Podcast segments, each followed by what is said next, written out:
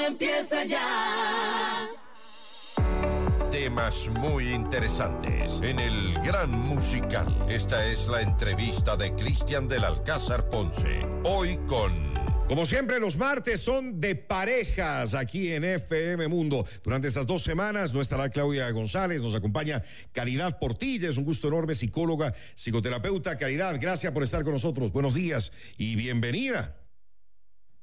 Muchas gracias, Cristian. Gracias por invitarme. Extrañando a Claudia como siempre, pero aquí estoy yo. Un placer, un placer enorme, Caridad, tenerle con nosotros y poder compartir este segmento que tanta acogida y sintonía tiene en el programa. Tema para esta mañana, cuando te vas desconectando de ti mismo. Es importante, eh, Caridad, esos momentos de desconexión. Bueno, dependiendo de, cómo interpretamos a la desconexión. Creo que em, el tema de estar conectados con nosotros mismos es un tema eh, básicamente importantísimo en una relación con uno mismo y en la relación de pareja también. Eh, desconectarnos de nosotros mismos creo que no aplica, creo que más bien nosotros debemos como seres humanos estar constantemente conectados con nosotros mismos. ¿Qué quiero decir con esto? Que estemos siempre conscientes de lo que nosotros somos, de lo que nosotros sentimos, de lo que pensamos, de quiénes somos, de qué nos gusta. Em, y se habla de que debe haber una conexión del cuerpo con la mente eh, y con la parte emocional. Entonces, eh, creo que es sano estar conectados más bien constantemente.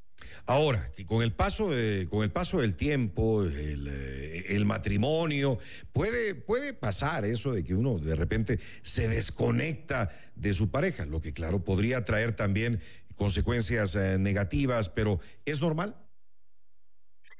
Definitivamente creo que eso y lastimosamente llega a pasar, Cristian, porque em, nosotros desde el comienzo, desde que nos unimos en pareja, probablemente eh, no estamos, no llegamos a la unión de la pareja eh, completamente conectados y justamente porque muchas veces no estamos conectados con nosotros mismos como individuos. Entonces, al no estar conectados con nosotros mismos y no conocernos, eh, es muy difícil que lleguemos a hacer una unión de pareja eh, y podamos lograr una conexión profunda. Y hablando de una conexión profunda en donde haya una, una creación de un nosotros, de, una, eh, de un sentido de pertenencia en la pareja.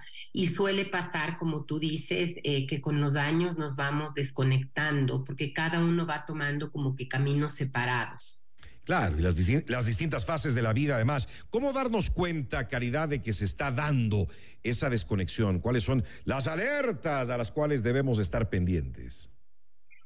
Creo que la mayor alerta es cuando definitivamente no eh, sentimos que no nos estamos comunicando, cuando dejamos de interesarnos por lo que el otro está haciendo, cuando el otro cuando nuestra pareja está empezando a no interesarse por lo que yo estoy haciendo, eh, cuando no tenemos la posibilidad de decirle a la otra persona cómo nos estamos sintiendo y también cuando no podemos decir lo que pensamos porque la otra persona lo puede tomar a mal o eh, cuando simplemente no respetamos también el punto de vista ajeno de, de nuestra pareja. Creo que esos son los primeros síntomas de desconexión y cómo darme cuenta yo, perdón, de que me estoy desconectando cuando siento que eh, no hay una conexión emocional con la otra persona, cuando empieza a haber un, que me importismo posiblemente.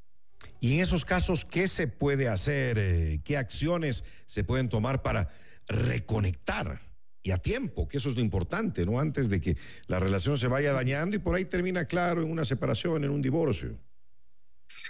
Creo que lo más importante es que uno de los dos miembros tenga un nivel de conciencia alto y esté eh, justamente eh, en, en, la capacidad de darse cuenta de que esto está pasando. Aceptarlo. Y levante una banderita. ¿Perdón? Aceptarlo, Caridad aceptarlo y reconocerlo, poder observarlo, reconocerlo, aceptarlo y comunicarlo. Creo que eso es lo más importante, Cristian. Si es posible eh, reconectar, aunque ya pues, te hayas ido separando eh, un tanto de tu pareja a lo largo del tiempo y aunque sigan juntos, casados, pero cada uno por su lado. Yo creo que sí, siempre, siempre mientras haya una posibilidad hay la esperanza.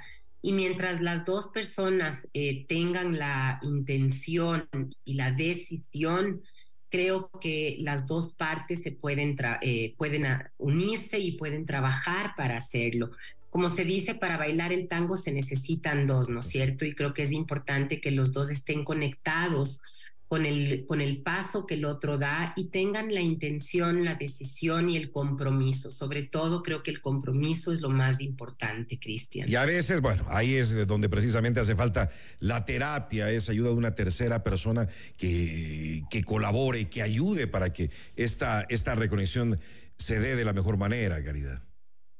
Definitivamente, creo que eh, muchísimas parejas por el mismo hecho de estar dentro de la, de la situación y estar emocionalmente implicados, creo que el trabajo en pareja muchísimas veces es muy importante porque el, tercero en, la relación terapéutica, digámoslo así, el tercero tiene la capacidad de eh, acompañar a estas personas para que vean lo que sí está funcionando y desde los propios recursos de la pareja y de los dos miembros de la pareja puedan trabajar desde esos recursos para poder eh, salir adelante y, no estar entrampados en lo que se entramparon, por decirlo.